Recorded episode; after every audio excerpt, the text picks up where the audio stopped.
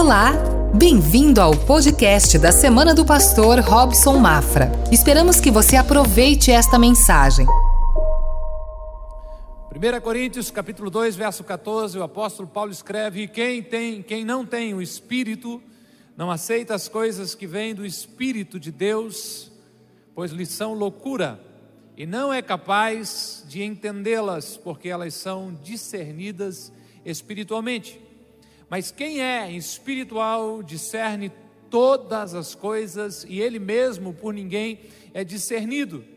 Pois quem conheceu a mente do Senhor para que possa instruí-lo? Nós, porém, temos a mente de Cristo.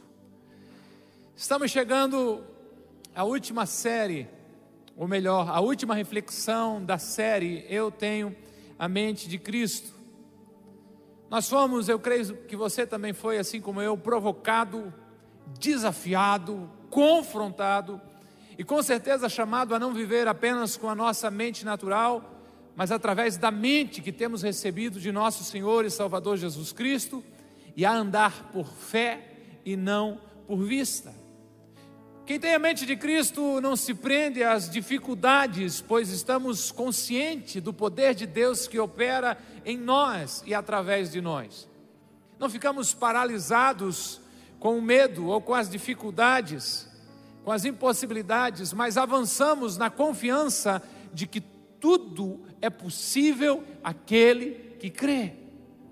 Vamos avançando dia a dia, vamos conquistando e avançando na jornada, confiando plenamente de que Deus está a nosso favor, que Deus é por nós e que os seus propósitos são imutáveis. Então, vai dar certo e vai dar certo porque nós temos a mente de Cristo. Amém? Você crê nisso que você tem a mente de Cristo?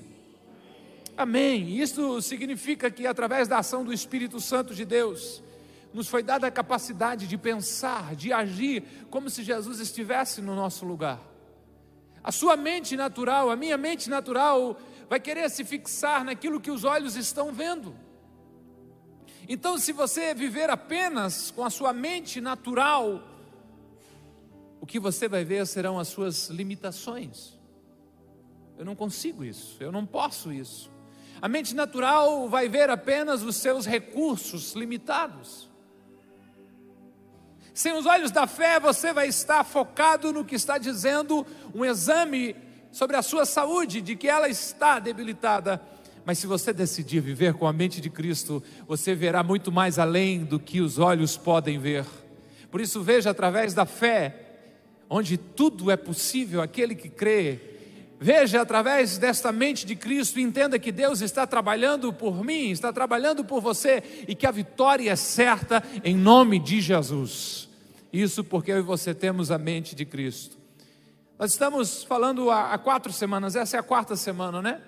E na primeira semana, quando olhamos para a mente de Cristo, foi despertado algo em mim, na minha leitura diária, quando o apóstolo escreve isso, dizendo: Nós, porém, temos a mente de Cristo. Capturou a minha atenção, Deus trouxe algo ao meu coração e eu estou compartilhando com vocês. Na primeira semana, quando olhamos para isso, percebemos que recebemos com a mente de Cristo a capacidade de ter essa mente que ela é ilimitada. A mente de Cristo leva Pedro a crer e agir, de encontrar recursos na boca de um peixe. A mente ilimitada nos leva acreditar ser possível transpor os obstáculos como o mestre que andou sobre as águas. Na segunda semana olhamos e vimos que a mente de Cristo nos capacita a amar incondicionalmente. Por que fomos amados dessa maneira? Na semana passada refletimos e fomos desafiados a viver e repartir aquele pouco que temos nas nossas mãos, acreditando no milagre da multiplicação, sejam dons, sejam talentos, sejam recursos, se entregarmos a Deus, a mente de Cristo nos garante que vai multiplicar. E hoje, e vamos refletir sobre esse tema, perdoar sem limites. A mente de Cristo vai capacitá-lo a fazer isso. Quem recebeu a mente de Cristo entende que não há um limite de perdão a ser oferecido a cada erro novo, a cada novo erro que alguém cometer contra nós como cristão, precisamos estar prontos para perdoar. A mente natural vai lembrar que aquela pessoa já teve a sua chance, já errou conosco e já teve uma nova oportunidade, então agora ela não merece ser perdoada uma nova vez, mas sim ela deve ser punida. Mas a mente de Cristo em nós nos chama a perdoar, mesmo que isso não seja a primeira vez e nem seja a última. Perdoar é divino e por isso precisamos a mente de Cristo para perdoar sem limites. Perdoar vai nos levar a entender desta maneira de que Cristo perdoou-nos e por isso nós somos chamados também a perdoar da mesma maneira. Os meus erros e os seus erros contra a santidade de Deus foram muitos. Há uma dívida impagável, sua e minha, mas através da morte de Cristo, aleluia. Glória a Deus nós fomos perdoados e da mesma maneira nós devemos perdoar os nossos irmãos.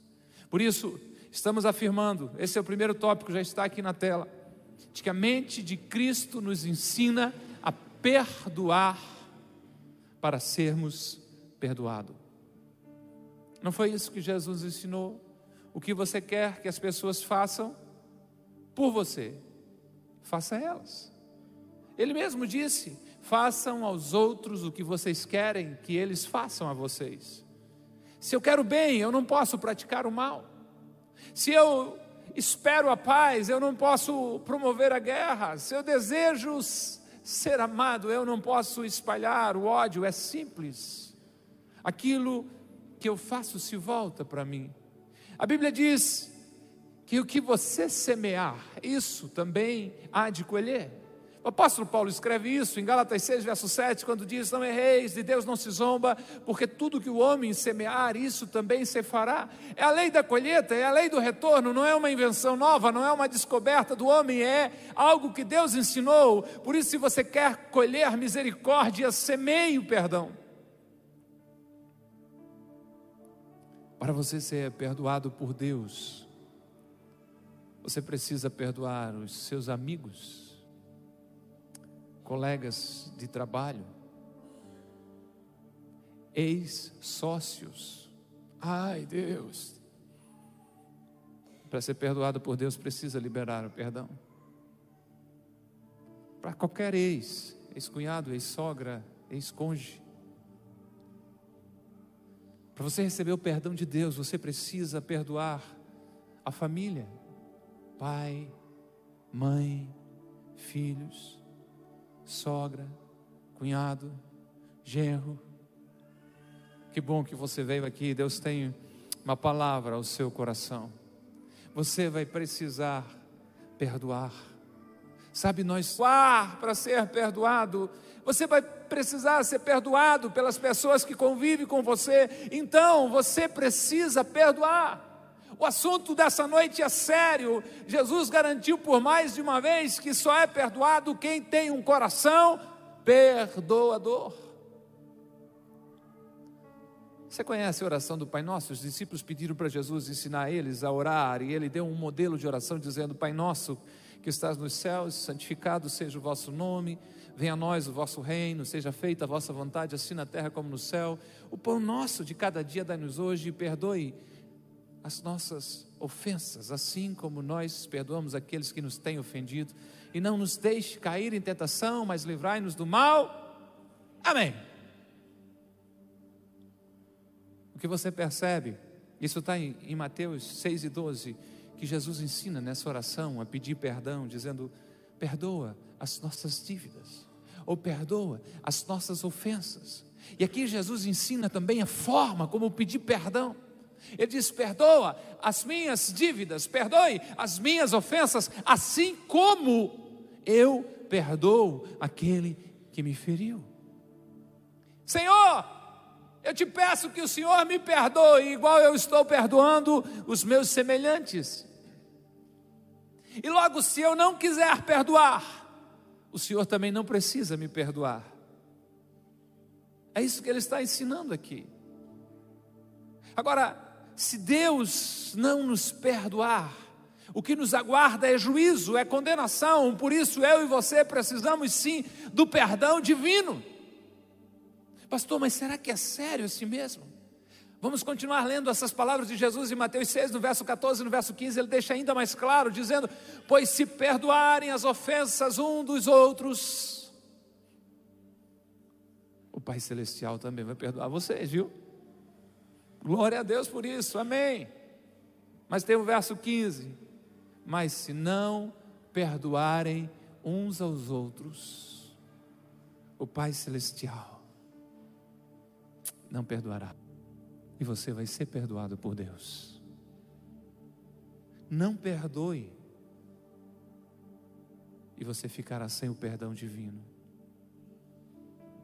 Se você perdoar, o Pai Celestial também perdoará você. Caso contrário, não haverá perdão para ti. Somos perdoados para perdoarmos e os perdoados devem perdoar. Os que receberam a graça de Deus precisam ser canais da sua misericórdia. Aqueles que receberam o perdão não têm o direito de negar o perdão ao próximo. Se você nessa noite, estando aqui, levar esta convicção de que para eu ser perdoado, eu preciso perdoar, se avançou muito na sua jornada de fé porque você daí fica sem opção. Se eu perguntar quem quer o perdão divino, todos nós afirmaremos, sem sombra de dúvida, é lógico que eu quero, eu erro constantemente por ações, omissões, palavras, pensamentos. Isso é tão grave que Jesus disse: assim como vocês oram pedindo o pão nosso ao Pai de vocês, peçam também o perdão diariamente. Agora eu preciso entender de que o perdão só me é ofertado se eu já entendi de que eu preciso oferecer perdão. George Herbert, um filósofo sacerdote do século XVII, disse: Aquele que não perdoa destrói a ponte que ele mesmo terá que atravessar. Entenda isso, receba a mente de Cristo. Pastor, mas é difícil perdoar. Você tem razão. Mas mais difícil, como você vai acompanhar durante esse tempo juntos aqui, é não perdoar. Então a mente de Cristo te traz esse entendimento, esta compreensão que você precisa perdoar para ser perdoado. Avançamos, a mente de Cristo nos capacita a não contabilizar os erros. Já errou uma vez, já errou duas vezes. Famosa ficha corrente. Né? Aqui, já perdoei uma vez. Contabilizar os erros é, é, é, manter uma memória viva de todas as vezes que a pessoa errou. E mesmo que você diga que já perdoou, não faz questão nenhuma de esquecer, pelo contrário, da próxima vez que a pessoa vir buscar o perdão, você vai dizer: Mas é a sexta vez que eu estou te perdoando, hein? Está fazendo conta. Eu li uma história, uma lenda de dois amigos que estão passeando juntos, estão atravessando o deserto juntos e de repente tiveram uma desinteligência. Fecharam o pau. E um amigo mas fiou a mão no pé do ouvido do outro, deixou as marcas do dedo no rosto. O que apanhou foi lá e escreveu na areia: Hoje, meu melhor amigo me bateu no rosto.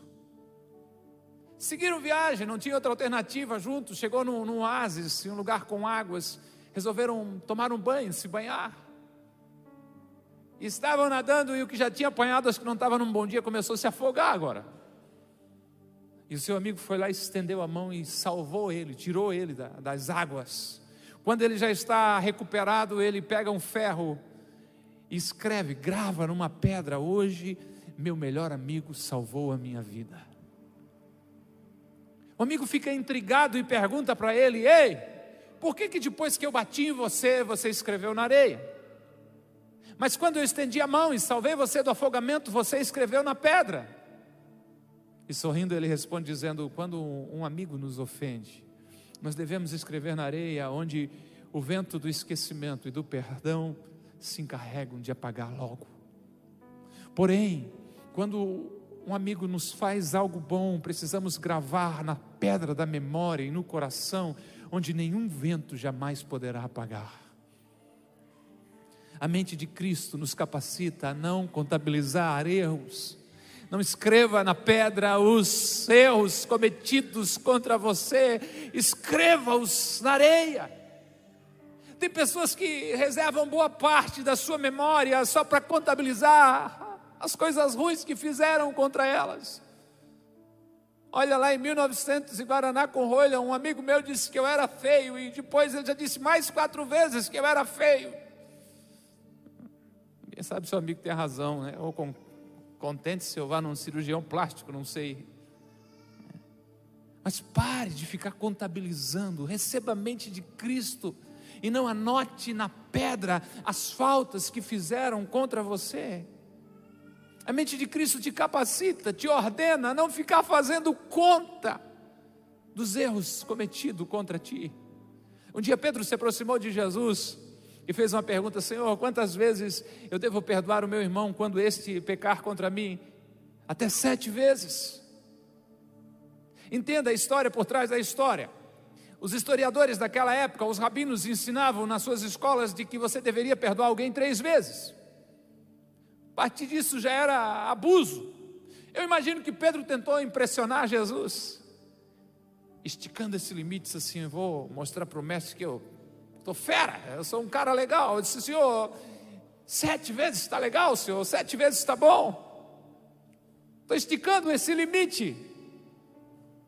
Pedro ainda não tinha entendido que a mente de Cristo que eu e você entendamos e vivamos.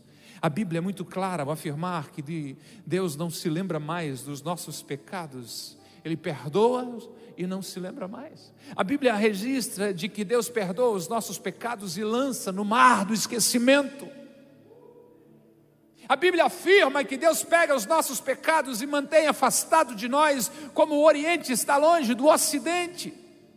Deus perdoa e não fica fazendo conta de quantas vezes nós erramos. É por isso que a resposta de Jesus para Pedro foi, Mateus 18, 22, eu digo a você, não sete, mas setenta vezes sete. Pedro estava preso a um limite de perdões a oferecer, mas Jesus respondeu: Não, não, Pedro, você ainda não entendeu. Se você fizer contas, 70 vezes 7, 490 vezes, mas o Mestre Jesus não estava trazendo um novo número que deveríamos perdoar. Aqui há um simbolismo, 70 vezes 7, que quer dizer perdoe, perdoe, perdoe, perdoe, perdoe, perdoe, perdoe, perdoe, perdoe, perdoe infinitas vezes, infinitas vezes, perdoe sem fazer contas, perdoe e não anote que foi mais uma vez, porque é desta maneira que Deus está tratando você. Quando Jesus fala em perdoar 70 vezes 7, não está falando em números, mas sim em uma forma de viver. Perdoe e não faça conta dos erros que fizeram contra você. O perdão ao próximo deve ter a mesma intensidade que o perdão divino que temos recebido. Assim como o perdão de Deus para mim e para você é ilimitado, nosso perdão oferecido ao nosso irmão também deve ser. Não faça contas. Charles Haddon Spurgeon disse o seguinte: perdoa e esqueça. Quando você enterra um, um, um cão raivoso, você não deixa a cola dele para o lado de fora, a cauda dele para o lado de fora. Você cava o buraco mais profundo que você consegue e, e quer ter certeza de que ele foi enterrado completamente.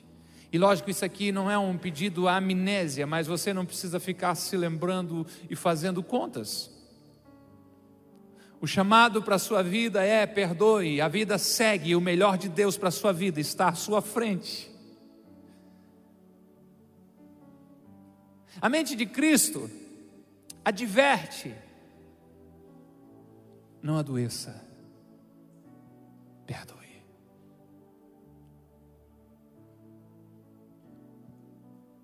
Perdão é o melhor remédio para a saúde emocional. O perdão faz uma limpeza para a alma, uma faxina para a mente. O perdão liberta o coração. O perdão traz cura para as emoções. Por mais de uma vez eu já falei para vocês sobre o, o, o diretor, o clínico de uma casa de um hospital para tratamentos psiquiátricos, quando ele disse: Olha, se os nossos pacientes perdoassem a eles mesmos e perdoassem os outros, eu creio que esta casa de saúde ficaria praticamente vazia. Esse homem está dizendo: ei, essas pessoas estão aqui, essas pessoas estão internadas, essas pessoas estão presas a doenças psicossomáticas, porque carregam dentro delas um lixo emocional tão grande e não conseguem se libertar deles. A partir de momento que eles entenderem que eles têm perdão divino sobre a sua vida e eles devem ofertar perdão aos outros, eles desfrutarão de uma saúde revigorada e de um novo tempo na sua vida, uma nova estação. Há pessoas doentes, emocionalmente destruídas, porque um dia foram injustiçadas, porque um dia ouviram palavras duras, sem nenhum amor nessas palavras. Alguns, quem sabe até mesmo vocês que me ouvem, sofreram maus tratos. E o tempo passou, mas hoje vocês ainda são prisioneiros desses traumas e dos abusos sofridos no passado. O problema não é o que fizeram com você. Não vim aqui dizer que não foi cruel, que não doeu. Não, não, não. Mas entenda, o problema não é o que fizeram contra você, mas é o que você fez com o que fizeram contra você. Eu explico. Lhe fizeram mal. Concordo com você. Possivelmente doeu muito, mas por não perdoar, e seguir em frente, você tem feito mal ainda maior contra si mesmo. A mente de Cristo te adverte nessa noite: perdoe e siga em frente. Você não conseguirá avançar para o seu futuro porque está preso às dores do passado. Só o perdão pode libertar você desta prisão, só o perdão pode libertar as feridas e trazer a cura. Só o perdão é capaz de iluminar o seu caminho para que você saia de um deserto de sofrimento. Preciso fazer o que os médicos chamam de anamnese. Não é maionese. A maionese é uma hora dessa, né, com a carninha que a sogra fez meio-dia, Jesus. Não é maionese. Anamnese. Aquelas perguntas. Ele faz assim: que, é que você comeu hoje? Uhum, uhum, uhum. Né? Aquela pergunta médica. Eu quero fazer algumas para você. Você só de lembrar de uma pessoa já se sente mal? Você precisa perdoar hoje. Você só de ouvir um nome seu corpo já entra todo em estado de defesa, sua feição muda, as sobrancelhas, aquela cara de bad boy, o corpo fica até o coração mais acelerado. Hã? Você precisa perdoar hoje. Se você encontra alguém e quando vê aquela pessoa, seu dia estraga. que foi? Meu dia estragou. Encontrei o fulano. Você precisa perdoar hoje perdoe ou ficará ainda mais doente. O escritor aos Hebreus, capítulo 12, verso 15 diz: Cuide para que ninguém se exclua da graça de Deus, e que nenhuma raiz de amargura brote, causa perturbação, contaminando muitos. Ele está dizendo: vigie, para que nenhuma raiz de amargura cresça dentro de você, pois quando ela brota, quando ela começa a crescer, ela causa uma profunda perturbação, e não é só em você, mas ela envolve, ela contamina muitas pessoas ao seu redor. Sua dor pode ter criado uma raiz, o que fizeram para você, o mal que praticaram contra você, você acolheu no seu interior, você mimou ele, você tratou ele com tanto carinho. Hoje ele é uma planta, e uma planta amarga, venenosa, que está fazendo mal para você. Quando eu falo de raiz de amargura, pode ser que você não se identifica facilmente, mas ela é sinônimo de mágoa, ressentimento. E uma pessoa que guarda mágoa não pode ser feliz. Guardar a mágoa é a mesma coisa que beber um copo de veneno e pensar, ou até mesmo esperar, que o outro vai morrer. Se eu beber água aqui e perguntar para você se a água está boa, você não pode fazer nada. Quem bebeu foi você. Ainda mais se eu me babar. Mas é isso que quem guarda mágoa no coração faz. Ele está se envenenando na expectativa de que o outro morra. Não existe remédio para acalmar uma alma agitada pela mágoa, mas existe graça de Jesus capaz de transformar a sua história. A mágoa provoca muitas doenças, mas o perdão, o perdão, o perdão traz cura. Mude a sua história nessa noite. Sabe que dia é hoje, 15 de setembro de 2019? Mude a sua história hoje. Mude a sua história hoje, liberte o seu coração, libere o seu coração, viva um novo tempo, tenha saúde, tenha paz, tenha alegria, liberte o seu coração através do perdão. Eu quero concluir dizendo para você que a mente de Cristo nos ordena a perdoar até o fim. Algumas pessoas com sentimento dizendo: Eu já perdoei demais, já fui bobo demais. Agora chega. Você não foi bobo. Você possivelmente está expressando o coração do teu Senhor e Salvador. Não mude a sua forma de enxergar o mundo por causa dos maus mas continue olhando para Jesus, imitando os seus passos. Não pare de perdoar se você continua vivo. Continue perdoando, pois nós continuamos alcançando graças no Senhor. Todas as vezes que arrependido procuramos, nos aproximamos dele pedindo o seu perdão. Não desista de perdoar, não desista de amar. Não permita que a frieza dos outros congele o seu coração. Deixe o Espírito Santo aquecer o seu coração. Nós estamos no mundo, mas não somos deste mundo. A nossa natureza é celestial. Nós temos a mente de Cristo, lembra? Nosso maior exemplo é Jesus. Nós somos chamados a agir como Ele agiu. E lógico, não é na nossa força, não é apenas uma mudança de mentalidade, não, é uma transformação, é receber esta mente de Cristo sobre nós e deixar o Espírito Santo agir para que a gente tenha a capacidade de imitar Jesus. Olhe para Jesus, ele foi preso injustamente, açoitado, cuspido injustamente. Nós olhamos para filmes como Paixão de Cristo de Mel Gibson e eu passo mal com aquilo.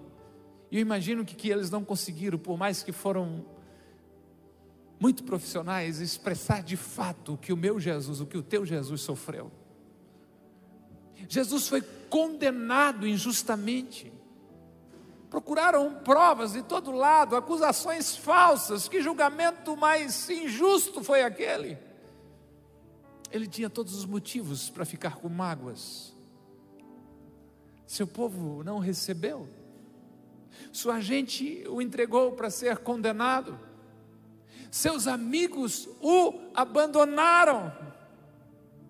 Mas quando ele é levado carregando a cruz a um monte chamado Caveira, quando lhe pregaram pés e mãos, quando lhe puseram uma coroa com espinhos que cravaram a sua fronte, quando o suspenderam na cruz, de lá não vem uma reclamação, de lá não vem uma acusação, de lá não vem ódio, lá não vem mágoa, ressentimentos, não, mas da cruz de Cristo, ele clama ao Pai perdão pelos seus malfeitores. É do alto da cruz que você ouve Jesus orando e dizendo: Pai, perdoa-lhes, pois não sabem o que estão fazendo.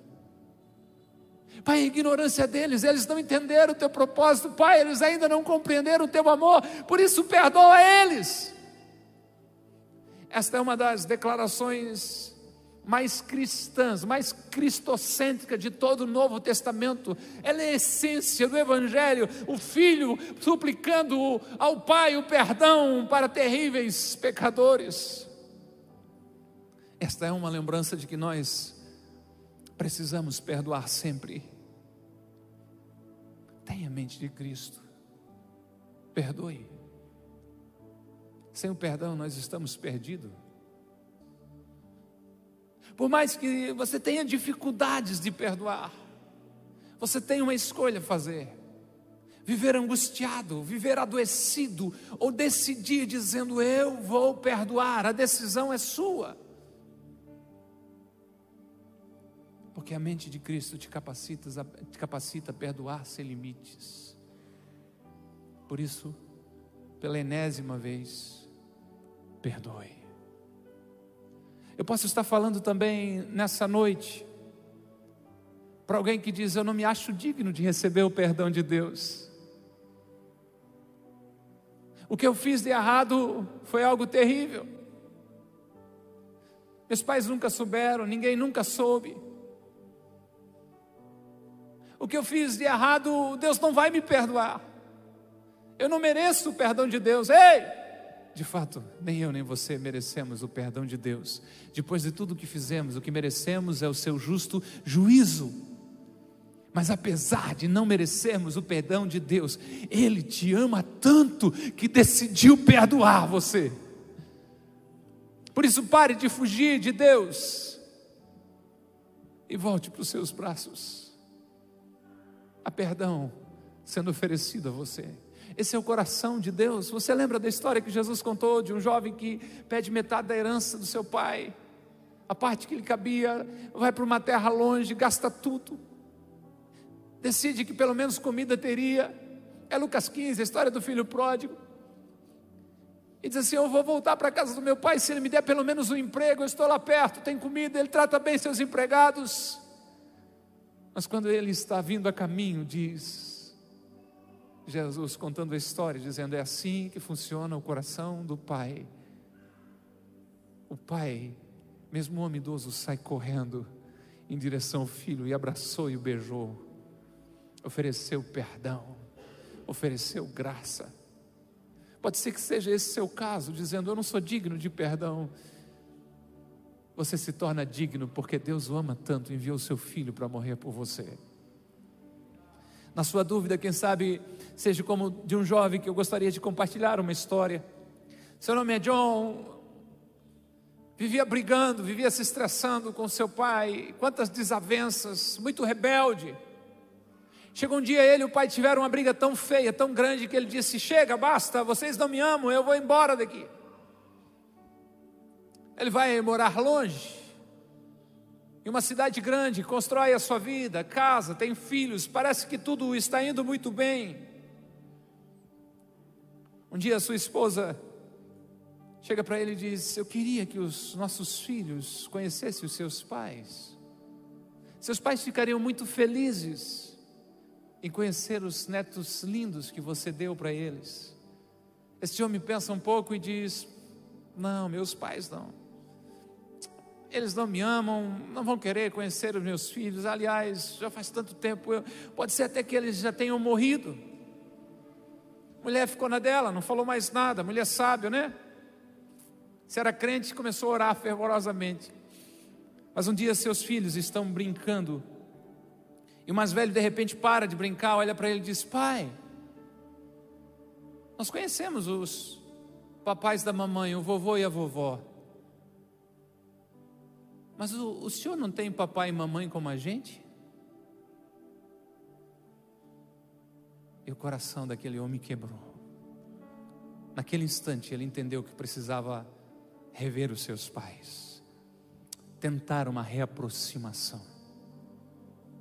A minha história é da minha época. John decide escrever uma carta. Não tinha WhatsApp, SMS, as coisas modernas aí carta, escreve papel, bota envelope, cola um selo, né? e o correio entrega.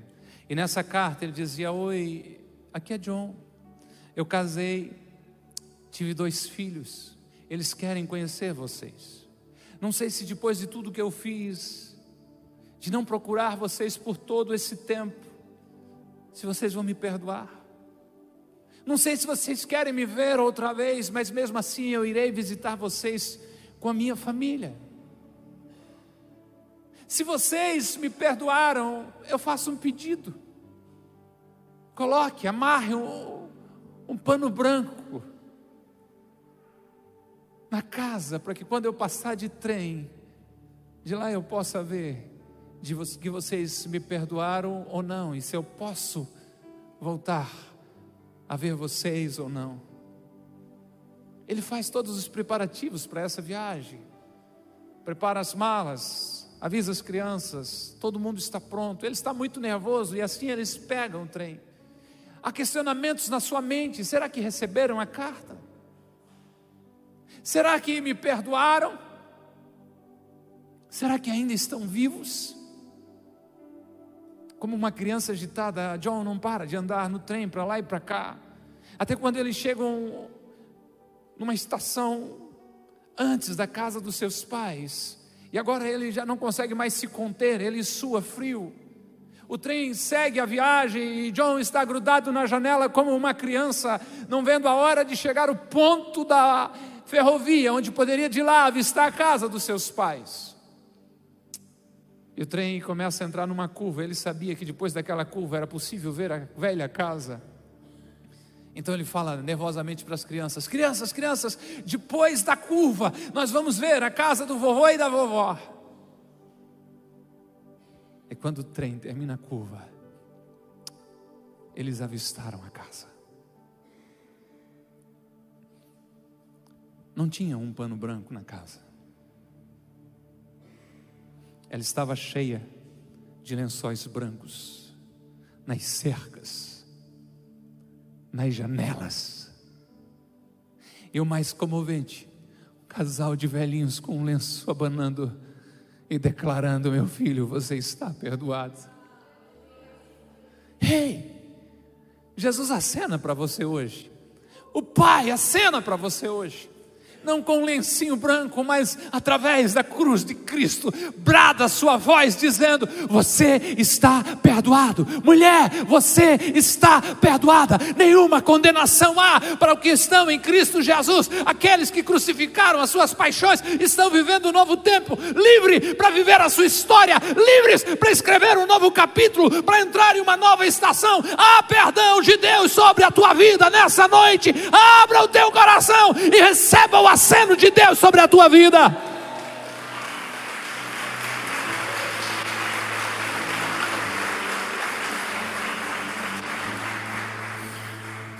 Uma última coisa para você. Perdão não pode alterar o teu passado. Não dá para fazer isso. Mas ele tem poder de transformar o teu futuro. Receba o perdão de Deus. Ofereça perdão. Perdoado para perdoar. Perdoando e sendo perdoado. Esteja em pé por bondade em nome de Jesus. Que bom que você ouviu até aqui. Temos um convite especial para você conhecer a Com Ágape. Nossas celebrações são sempre aos domingos, em três horários: às 10 horas, 17 horas e 30 minutos e às 20 horas. Aguardamos você com Ágape, mais que uma igreja, uma família.